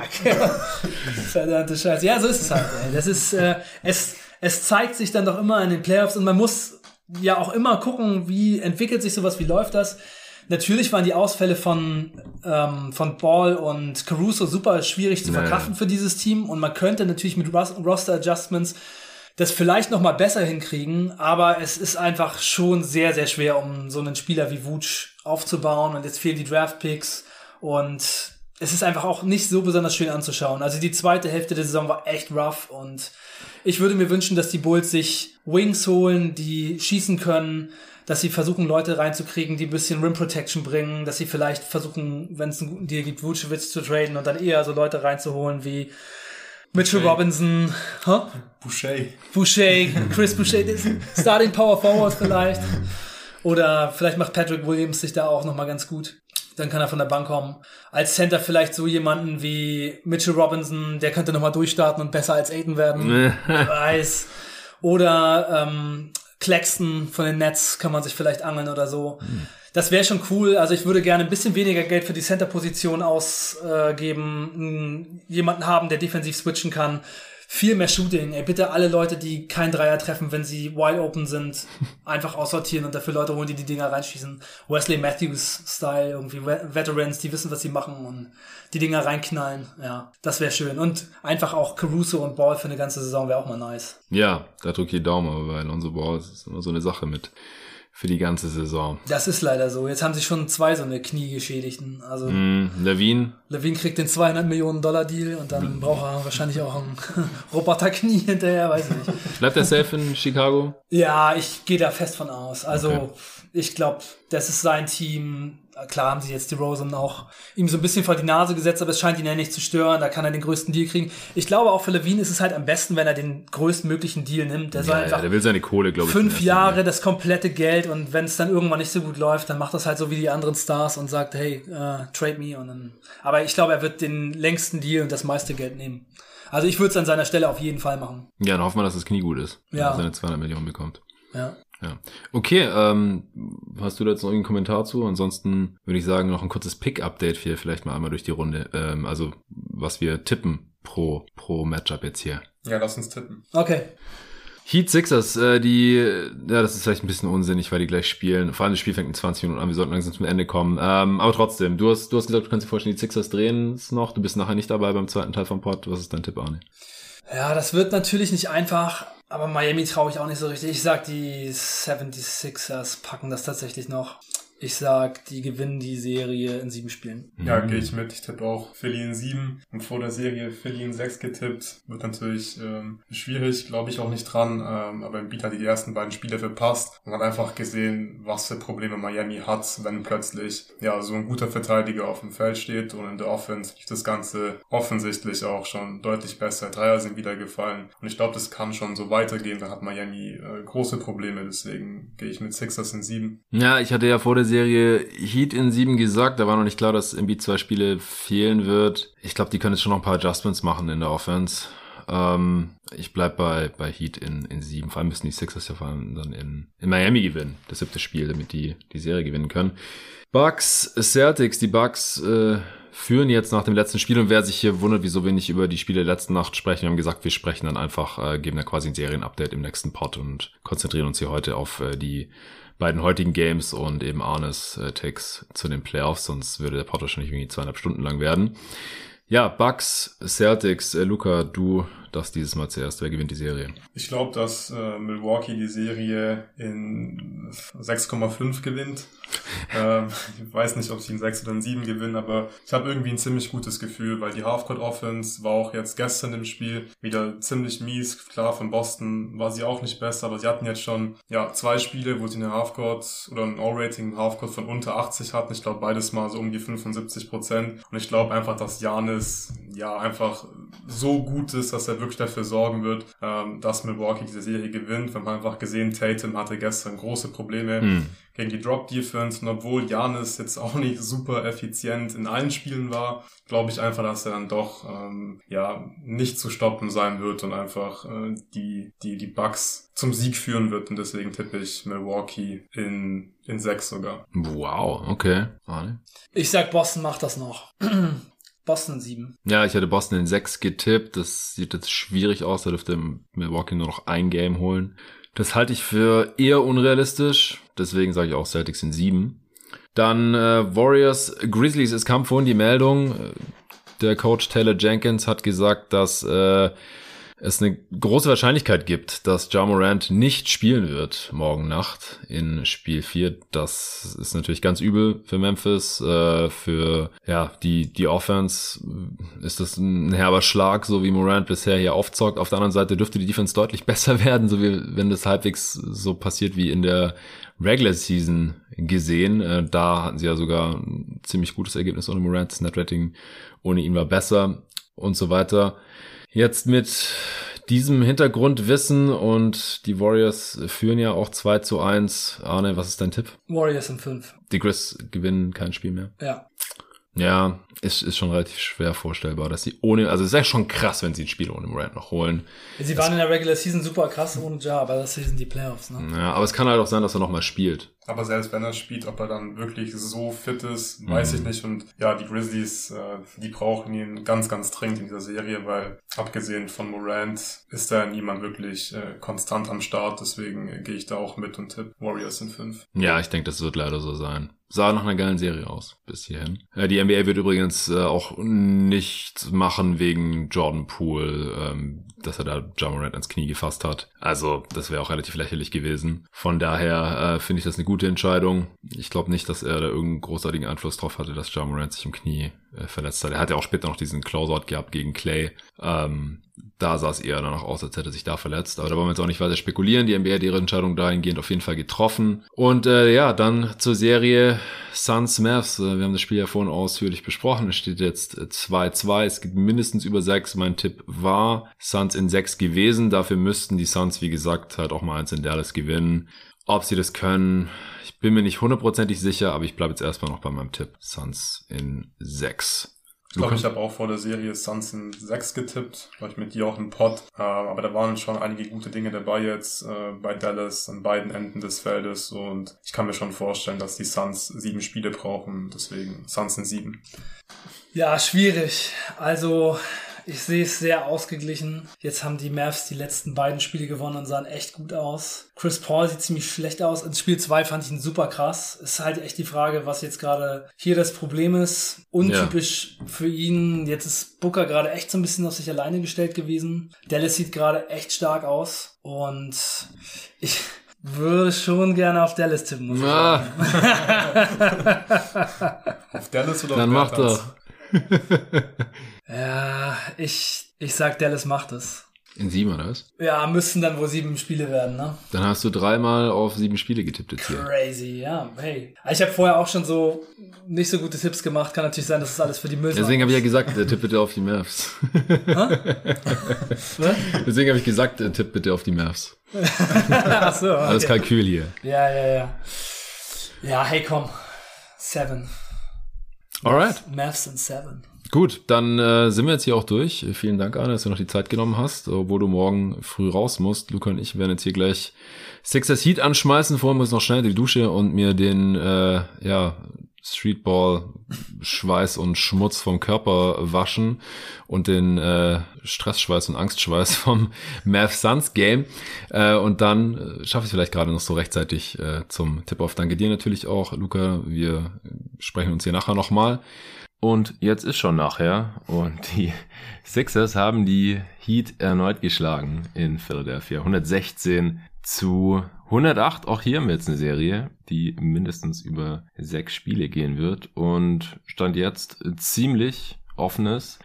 James Harden lebt doch noch irgendwie 31 Punkte rausgehauen, 9 Assists, äh, sein mit Abstand bestes Spiel bisher in dieser Serie, auch im Beat hat wieder gespielt und auch hier, wie bei Mavs Suns schon, hat ein Team seine Dreier extrem gut getroffen. Es waren jetzt nicht 20, sondern nur 16 für Philly, 16 von 33, 49 Prozent, also durchaus solides Volumen und abartige Quote und die Heat haben schon wieder kein Scheuntor von außerhalb der Zone getroffen. 7 von 35 Dreier. 20 Prozent. Äh, Jimmy Butler, 40 Punkte rausgehauen, richtig starkes Spiel gemacht, auch schon ähnlich wie in Spiel 3. Ja, was äh, ist für dich hier die, die große Story? Wie konnten die Sixers die Heat hier abermals bezwingen? Ja, für mich war heute die Sixers Offense entscheidend. Im letzten Spiel hat man sehr, sehr gut den Unterschied gesehen zwischen der Defense aus den ersten beiden Spielen und dann im ersten Spiel mit Embiid wieder auf dem Feld. Die Defense war heute vielleicht nicht so gut wie im letzten Spiel, mhm. aber dafür hat mir die Offense, wie gesagt, sehr, sehr gut gefallen. O-Rating von 121, äh, im Halfcourt ein O-Rating von 113. Äh, ja, gerade da sah das einfach ziemlich gut aus. Was haben die Sixers gemacht? Sie haben einfach extrem von Embiids Gravity profitiert und der Aufmerksamkeit, die er einfach äh, zieht im Halfcourt. Die Miami Heat haben wieder ja konsequent äh, Embiid gefrontet. Bam hat da teilweise auch wirklich einen sehr, sehr guten äh, Job gemacht, aber hier kam, finde ich, einfach einiges äh, zusammen. Das passt ganz gut was die Sixers und Dolphins machen, was für ein Spielermaterial sie zur Verfügung haben, weil Embiid hat heute in Anführungszeichen nur 24 Punkte gemacht aber man konnte einfach extrem viel ähm, ja daraus kreieren, dass Miami einfach so viel gefrontet hat, weil zum einen sind die Heat-Verteidiger immer schon vorher in der Defense ein bisschen rotiert, weil wenn gefrontet wird, ist natürlich immer ein Lobpass eine sehr, sehr gute Option. Und da muss die Defense eben ja aufpassen, dass wenn dieser Lobpass kommt, dass eine Rotation da ist, dass es halt nicht automatisch ein Dank ist. Und es haben die Miami Heat gemacht, aber ja, James Harden ist einfach ein sehr, sehr guter Passgeber und dann war einfach oft der Pass in die Corner möglich und ja, dadurch sind dann halt Probleme für die Miami Heat entstanden, weil dann sind es halt im Normalfall offene Würfe und wenn du halt das Closeout läufst, dann ist es ein sehr, sehr langes Closeout und jemand wie Harris oder Maxi, die können diese Closers natürlich sehr, sehr gut äh, attackieren. Dann haben die Sixers auch ab und zu, wenn der Pass nicht ging, ist dann zum Beispiel Harris vom Corner auf die Dreierlinie, äh, auf die Freiwurflinie hochgekattet. Auch das hat mir sehr, sehr gut gefallen. Das war dann so ein bisschen so ein Counter einfach, wenn der Pass nicht ging, äh, weder zu Embiid dann oder in den Corner. Und es hat mir einfach, wie gesagt, sehr gut gefallen. Dadurch sind äh, viele offene Dreier entstanden. Harden hat sehr, sehr oft, gerade in der ersten Halbzeit, hat er sieben Assists gehabt, Cutter bedient, weil einfach ähm, die Miami Defense sich so sehr auf den Beat konzentriert und versucht, ihn aus dem Spiel zu nehmen und mhm. ist einfach halt Gold wert, James Harden zu haben, der dann die anderen Mitspieler einfach in Szene setzen kann und dann natürlich in der zweiten Halbzeit ähm, ja auch für sich selbst kreieren konnte. Ja, also Harden fand ich heute auch ziemlich aggressiv, ist viel in die Zone gezogen, hat jetzt aus dem Zwei-Punkte-Bereich trotz allem immer noch nicht wieder toll finishen können. In der Zone zwei von acht kam mir tatsächlich besser vor, als ich das Spiel geschaut habe. Aber die Finishes sind wahrscheinlich besser hängen geblieben. Aber hat er wieder viele Freiwürfe gezogen. Vor allem ging heute sein äh, Stepback-Dreier, sechs von zehn äh, Dreiern getroffen und so ist er natürlich dann auf 31 effiziente Punkte gekommen. Neben sein Playmaking und das ist schon enorm wichtig. Da muss dann im Beat auch nicht unbedingt äh, 30 plus raushauen. Dann äh, Day and Night Danny Green, neuer Spitzname. Ähm, ich glaube, Grant Hill hat irgendwas von Day and Night gesagt, weil er am Anfang der Serie nichts getroffen hat, dann im letzten Spiel nicht Career Playoff High 21 Punkte rausgehauen hat, wie es im letzten und in diesem Broadcast gesagt wurde. Ja, schon gesagt, das kann ja nicht sein. Danny Green, der war doch für die Spurs damals in den Finals gegen die Heat auch voll krass aufgezockt. Und da hast du mal kurz nachgeschaut, also der hat schon mehrmals. Ja, 27, einmal, einmal 24 rausgehauen. Ja. Das ist auf jeden Fall Quatsch mit 21 Playoff Career High. Ja, jedenfalls, der äh, hat heute in der ersten Halbzeit auch wieder ziemlich viel getroffen von Downtown, unter anderem äh, auch ein Dreier mit Foul reingehauen. In der zweiten Halbzeit dann aber, wie man es auch oft von ihm kennt, äh, wieder nichts gemacht. Aber der war ganz vorne mit dabei mit dem Dreierballern. Dann neben dem äh, genannten Harden äh, natürlich Maxi auch zwei von fünf, Niang zwei von fünf, selbst Thibault hat dann reingehauen, ein von zwei und äh, ja, so, so kam es halt zusammen bei den Sixers mit dem Shooting und dann ja im Beat in der Mitte Harden, der die Bälle verteilt und äh, immer wieder auch in die Zone bricht und dann noch Maxi, der äh, wieder ein paar Sachen im Transition gemacht hat, seine Jumper auch getroffen hat. Das ist dann schon ein bisschen zu viel für die Heat, die natürlich alles geben, das gut zu verteidigen, aber halt dann ihrerseits offensiv, wenn da halt die Würfe nicht so fallen, dann haben die halt schon ein Problem in der Offense. Die haben im Zwei-Punkte-Bereich dominiert, muss man sagen, auch gegen die Sixers, auch in der Zone. Äh, viele Würfe genommen, da gut abgeschlossen. Da fand ich es ein ganz cooles Adjustment, dass Bam Adebayo, auch weil Dwayne Deadman nicht äh, mitspielen konnte wegen der Krankheit, äh, am Anfang quasi durchgespielt hat, das erste Viertel durch und dann auch noch im zweiten Viertel gegen die Non-Embiid Sixers, also mit Paul Reed dann in der Mitte. Äh, und das war dann eben ähnlich wie in den ersten beiden Spielen wieder, dass Bam da ziemlich äh, dominant auftreten konnte, weil gegen Embiid selbst, da sieht er ja nicht wirklich einen Stich und deswegen Bam heute auch mit über 20 Punkten, 21, 7 und 4 bei nur einem Turnover. Das war auf jeden Fall auch ein wichtiger Faktor, wieso die Heat hier überhaupt dranbleiben konnten. Dann äh, die drittmeisten Punkte bei den Heat hat Oladipo gemacht, er hat 10 Pfeife gezogen, 8 davon getroffen, aber auch der ein seiner 5 Dreier nur Kyle Lowry ist sehr sichtlich angeschlagen. Der hat äh, gefühlt nach jedem Drive sich äh, an den Oberschenkel gefasst. Der hatte gleich am Anfang mal ein uncontested Layup, weil die Sixers irgendwie ein bisschen gepennt haben in der Defense. Ähm, dann hat er noch ein Fastbreak Layup abgeschlossen und äh, danach konnte der nicht mehr wirklich rund laufen. Also der Typ ist weit weg von 100 Prozent. Keinen seiner sechs Dreier getroffen. Da waren noch viele Pull-Up-Dreier dabei, die sonst natürlich auch ziemlich wichtig sind für die Heat Offense. Er hat ein paar Header-Head-Pässe gespielt, allgemein ein paar gute Bälle verteilt, sieben Assists damit, aber auch vier Turnovers, sechs Punkte am Ende. Also auch das ist einfach gerade ein kleines Problem für die Heat Offense. Tyler Hero konnte heute auch nicht retten. 11 Punkte bei 13 Shooting Possessions, auch nur einen seiner 5 Dreier getroffen. Also die, wie gesagt, die Heat, die hatten heute alle überhaupt keinen guten Touch von Downtown. Gabe Vincent, äh, kein seiner 4 Dreier. PJ Tucker, ein seiner 4 Dreier. Übrigens Backup Big war, außer die dreieinhalb Minuten, die Marquise Morris dann spielen durfte, zum ersten Mal in diesen Playoffs. Ansonsten haben die Heat äh, ziemlich viel Small gespielt. Ja, was, was hast du noch zum Game? Ja, die Sixers waren äh, teilweise wieder ein bisschen schlampig unterwegs, hatten nach äh, neun Minuten schon äh, fünf Turnover und das war, glaube ich, schon so ein Faktor in diesem Spiel, warum Miami auch immer wieder so ein bisschen rankommen konnte und es ja bis zum Ende ja relativ knapp war. Mhm. Äh, Miami hat 24 Punkte nach Sixers Turnovers erzielt, die Sixers haben nur 11 Punkte nach Turnovers von Miami erzielt. Und es war immer so phasenweise im Spiel, finde ich. Also wie gesagt, am Anfang halt viel, dann gab es mal, glaube ich, am Anfang vom dritten Viertel wieder ein paar Turnover relativ schnell hintereinander und ähm, da haben die, die Heat auch ganz gut gepusht und da natürlich halt im Fastbreak ähm, relativ einfache Punkte bekommen, hochprozentige Punkte. Ähm, das war, glaube ich, auch ein Faktor, wenn man ja weniger Turnover begehen würde. Aber da waren auch ein paar Unforce dabei. Dann, glaube ich, würde Miami halt sich noch viel schwerer tun, weil im Halfcourt läuft eigentlich gar nichts zusammen, bis auf Jimmy Butler Isolations ja. eigentlich. Ähm, der natürlich wieder krass heute war. Selbst ähm, gegen Embiid One-on-One ja, mehrmals also, ja, gefinished, teilweise and one. Ja, der hat einfach auch so eine geile Krank. Fußarbeit. Der hat ja wirklich äh, super viele verschiedene Finishes in der Zone gehabt. Äh, macht wirklich Spaß, dem beim Basketballspielen äh, zuzuschauen. Dann würde ich auch noch sagen, ich habe mich so ein bisschen gefragt, warum die Sixers so viel Zone gespielt haben heute. Mhm. Weil im letzten Spiel hat mir, wie gesagt, die Defense halt ziemlich gut gefallen. Ähm, und da hat man halt nicht so viel Zone gespielt. Deswegen weiß ich nicht, warum man es heute gemacht hat. Das sah dann auch nicht so gut aus.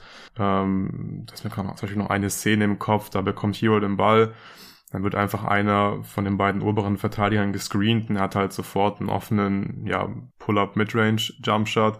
Warum man da nicht einfach Mann-Mann spielt und Hero doppelt, wie in den letzten beiden Spielen, was sehr, sehr gut funktioniert hat. Da war gefühlt äh, der Ball bei jedem Double Team weg, weil mhm. Hero ihn halt ja weggeschmissen hat. Also ich glaube, mehr Mann-Mann hätte hier heute Sinn gemacht. Aber im Großen und Ganzen war halt die Offense einfach gut genug, dass man hier dann trotzdem relativ ungefährdet den Sieg einfahren konnte, obwohl die Defense nicht ganz auf dem Niveau vom letzten Spiel war. Ja, die Heat haben wieder so ein bisschen das Possession Game gewonnen, indem sie mehr Turnovers forciert haben, fast 18% Turnover-Rate, ist ein ganz guter Wert und äh, sie haben auch ein bisschen mehr Offensiv-Rebounds geholt. Äh, das ist allerdings im Verlauf des Spiels ein bisschen erstorben, haben die Sixers dann äh, besser defensiv gereboundet. Der Wert war früher im Spiel noch über 30%. Offensiv-Rebound-Rate ist natürlich ein extrem guter Wert. Jetzt gegen Ende hatten sie zwar ein bisschen mehr als äh, Philly, aber nur noch 15%. Damit kann äh, Philly auf jeden Fall leben also die beiden Werte, die müssen sie nicht nur für sich gewinnen, sondern deutlich gewinnen, damit sie halt am Ende noch eine bessere Chance haben, so ein Game zu gewinnen, in dem sie so krass äh, outshootet werden. Und ich meine, am Ende, es waren nur acht Punkte. Also wie du gerade schon gesagt hast, die Heat konnten zwar in der zweiten Halbzeit die Führung nie wieder erlangen, aber ich glaube, sie waren nochmal auf zwei Punkte dran. Ja. Oder so. Ja, von daher, man muss sich langsam so ein bisschen fragen, vielleicht, ob Spolster nicht vielleicht doch Duncan Robinson mal wieder ausgraben sollte. Ähm, gerade wenn halt bei Struce, Vincent, auch Oladipo nichts von Downtown geht. Einfach, äh, damit man da einfach noch jemanden drin hat, der, der mal einen offenen Dreier reinknallen kann. Ähm, ich finde jetzt Oladipo war, war schon auch ein wichtiges Element heute mit seinem, mit seinem, äh, mit seinem Druck auch auf die Zone und dass er die ganzen Vorwürfe gezogen hat, ist natürlich auch defensiv deutlich, deutlich besser als ein Duncan Robinson. Aber ja, es klingt schon wieder lame zu sagen, aber wenn halt bei den Heat zwei, drei Dreier mehr reinfallen, äh, oder sagen wir mal zwei mehr reinfallen und bei den Sixers einer weniger, dann haben wir ja schon ein sehr, sehr knappes Game. Ja, also ich glaube, Spolster muss wirklich Gedanken machen, ob er zum einen äh, Deadmond nicht mehr spielen lässt, weil die Minuten, der an Tucker der, der Center war und die Heat dann ja Smallball gespielt haben, haben ja auch ziemlich gut funktioniert. Mhm. Da haben sie viele Turnover forcieren können, gerade ja. im dritten Viertel mal. Und wie gesagt, da war Miami dann halt äh, ziemlich gut, konnte immer wieder mal einen kleinen Run starten, wenn man halt ähm, nach Turnovers der Sixers punkten konnte. Das wäre, glaube ich, sowas für Spiel 5, falls Deadman überhaupt spielen kann. Keine Ahnung, wie es bei ihm jetzt aussieht mit seiner ähm, Non-Covid-Illness. Mhm. Aber der hat mir auch nicht gut gefallen in den ersten äh, drei Spielen. Deswegen denke ich, ähm, sollte der aus der Rotation rausfliegen und dann, ja, die Dreier fallen einfach nicht. Ähm, und wenn ich in den Boxscore sehe, also Gabe Vincent zum Beispiel 0 von 4 oder Depot 1 von 5, hast du schon gesagt. Ja. Struce 2 von 5, okay, die Quote ist nicht schlecht, aber es ist halt nicht so hoch, ja. Ähm, und die sind dann defensiv, also gerade Struce und Vincent, die sind schon besser als Duncan Robinson, aber ich glaube, die sind halt nicht so viel besser als Duncan Robinson, ähm, dass es sich halt nicht lohnen würde, Robinson mal auszuprobieren und gucken, ob der nicht heiß laufen könnte, weil ja, wenn Robinson äh, hier heiß laufen könnte in der Serie und Dreier treffen würde für die Heat. Ich glaube, das wäre schon äh, ziemlich wertvoll und wäre dann auch wichtiger ähm, als die bisschen bessere Defense von Struce und Vincent zum Beispiel. Und es ist schon komisch, dass das Sports bislang noch gar nicht probiert hat, weil es waren jetzt halt schon ja zwei Spiele, in denen keine Würfel gefallen sind. Ja, es ist mega komisch, dass Duncan Robinson gar nicht mehr spielt, der ja vor zwei Jahren erst noch ein mega wichtiger Teil von einer extrem erfolgreichen Playoff-Rotation war. Also er kann ja nicht auf einmal so defensiv schlecht geworden sein, dass er so unspielbar ist. Oder gut, sein Dreier fällt halt nicht mehr mit, weiß nicht, 45 Prozent äh, sondern halt mit 5% schlechter oder so. Aber ich, ich verstehe es nicht. Also vielleicht gibt es da irgendwas, was, was wir alle nicht wissen, ähm, warum Duncan Robinson nicht spielen soll oder kann. Aber es ist extrem seltsam, dass er hier gar nicht mehr eingesetzt wird. Im letzten Spiel ja auch nicht mal mehr Garbage-Time-Minuten bekommen hat. Das müssen wir auf jeden Fall im Auge behalten. Ich habe beim letzten Mal, als wir darüber gesprochen haben, ich sogar gesagt, er hat ja 80 Millionen Offseason bekommen, es waren ja sogar 90. Ja. Das ist mir im Nachhinein nur noch aufgefallen. Und der spielt ja einfach keine Sekunde mehr. Das ist. Ja, vor allem würde ich ihm schon zutrauen, als Team-Defender jetzt nicht komplett unterzugehen. Also klar, wenn Wir haben schon gesehen, dass, dass die Heat Defense mal fun ja. funktionieren kann in den Playoffs. Mit Duncan Robinson als ja. Starter mit 25, 30 Minuten. Ist ja, nicht völlig undenkbar. Also sehr verwunderlich, dass er da bislang gar keine Minuten sieht. Ich bin gespannt, was äh, Spolstra im nächsten Spiel macht. Ja, Spiele des Spiels, Harden? Ja, muss man sagen, weil ähm, er das Spiel doch einfach auch geclosed hat am Ende. Äh, mhm. Ich habe jetzt vorhin schon die Defense der Heat angesprochen. Mit dem Fronten hat Adebayo gut gemacht. Die Sixers haben es halt gut ausgekontert. Am Ende des Spiels haben sie es wirklich sehr, sehr gut gemacht und ähm, Philly konnte den Ball wirklich dann die meiste Zeit in der Crunch an den Ball wirklich nicht mehr zu Embiid passen. Man hatte auch ziemlich viele Sekunden immer verloren auf der Shotlock ähm, weil man halt den Ball dahin passen wollte auf die Freiwurflinie zum Beat, aber es ging nicht, weil Bam das wirklich super gemacht hat. Und dann war es halt wichtig, dass Harden da wirklich äh, ja ein paar schwierige Dreier getroffen hat. Und der war dann schon der X-Faktor am Ende und hat halt das Spiel ja für die Sixers gewonnen. Ja, denke ich auch. Ja, wir haben jetzt hier schon ein paar Spieler erwähnt, die auch in die Kategorie am Start äh, reingefallen sind. Allen natürlich Jimmy Butler, auch wenn seine Heat verloren haben, mit 40 Punkten aus 26 Shooting Possessions. 6 Assists bei nur einem Turnover, also unfassbar effizient, absolut egaler Vorstellung. 78% True Shooting. ja, zwei von sechs Dreiern, immerhin. Ja, ansonsten würde ich sagen, Bam war schon auch am Start, aber von den Heat. Sonst niemand, äh, natürlich von den Sixers auch im Beat, nach wie vor heftig, was der hier hinlegt mit gebrochenem Gesicht und gerissenem Band im Daumen. Danny Green, ah, in der ersten, ersten Halbzeit, war auf jeden ja. Fall am Start. Maxi war am Start. Auch Tobias Harris war am Start, würde ich sagen. Auch Niang, auch 10 Punkte gemacht noch von der Bank. Die Sixers hatten elf Spieler mit zweistelligen Punkten. Ja, die haben einfach alle ein sehr solides Spiel gespielt, was halt wichtig war. Ja. Allen voran die Dreier getroffen. Genau. Würdest du sagen, jemand wurde abused in dem Spiel? Ja, Hero teilweise wieder, wie die ganze Serie schon. Das ist mhm. so das Lieblings-Switch der 76ers, also dass dann Hero ähm, Harden verteidigen muss. Und ja, bei den Sixers wurde heute, glaube ich, niemand so richtig abused, oder? Nö, mir ist eigentlich auch nichts aufgefallen. Hätten sie noch ein bisschen mehr machen können. Und der Depot wurde von Embiid's Parameter Lockdown Defense abused. Ja, müssen wir auf jeden Fall noch erwähnen. War ein richtig gutes defensives Spiel von dem Beat, gerade am Perimeter. Ja, ja, schon krass, wie der Typ mit 7'2 und ja. 300 Pfund. Auch da im Broadcast immer, he's 7 foot, 280. äh, guck mal hin. der ist nicht nur 7 foot, der ist größer als 7 foot und zwar deutlich und auf jeden Fall auch noch ein bisschen schwerer geworden, seit er das letzte Mal wahrscheinlich offiziell ausgewogen wurde. Ja, äh, hast du jetzt noch irgendwas? Ich glaube, von meiner Seite wären wir durch. Ja, ich denke, wir haben alles besprochen. Ich fühle mich äh, inzwischen wieder relativ wohl mit meinem Pick. Ja, Jetzt nicht unbedingt, dass die Sixers ein 6 gewinnen. Vorhin habe ich, als Arne noch da war, dann äh, meinen mein Pick nochmal updaten dürfen. Da habe ich Sixers ein 7 gepickt und das kann mhm. ich mir wirklich nach diesem Spiel sehr, sehr gut vorstellen, weil bei den Heat, ähm, zum, also zum zweiten Mal in Folge jetzt wirklich nur Jimmy Butler im Prinzip am Start gewesen in der Offense und die strugglen einfach massiv. Da, da muss einfach irgendwas passieren, da müssen vor allem die Würfel besser fallen. Aber es sind halt nicht so super offene Würfe, die sie sich rausspielen. Da sind schon viele ja, schwere, contestete Dreier drin. Deswegen glaube ich, ist es, ist es jetzt nicht nur Bad Shooting Luck und ja. die Sixers treffen, glaube ich auch nicht äh, zufälligerweise jetzt die Dreier wieder viel besser, seitdem Embiid zurück ist. Deswegen, ja, wie gesagt, ähm, denke ich, haben die Sixers hier sehr gute Karten für den Rest der Serie. Ja, Fun Fact, über die ersten drei Spiele haben die Heat ihre drei noch besser getroffen. 31,6% Dreierquote und die Sixers 30,9 nach dem Spiel. Sieht es jetzt natürlich ganz anders aus. Ja. Aber ja, sieben Spiele kann ich mir, was heißt, kann ich mir vorstellen, war von Anfang an mein Tipp, kann ich mir nach wie vor vorstellen. Ich weiß nicht. Ich, ich sehe schon auch, dass die Heat jetzt zu Hause nochmal gewinnen. Vielleicht haben sie jetzt einfach mal wieder ein Hot Shooting Game von außen. Vielleicht wird ja Duncan Robinson doch noch irgendwie reaktiviert.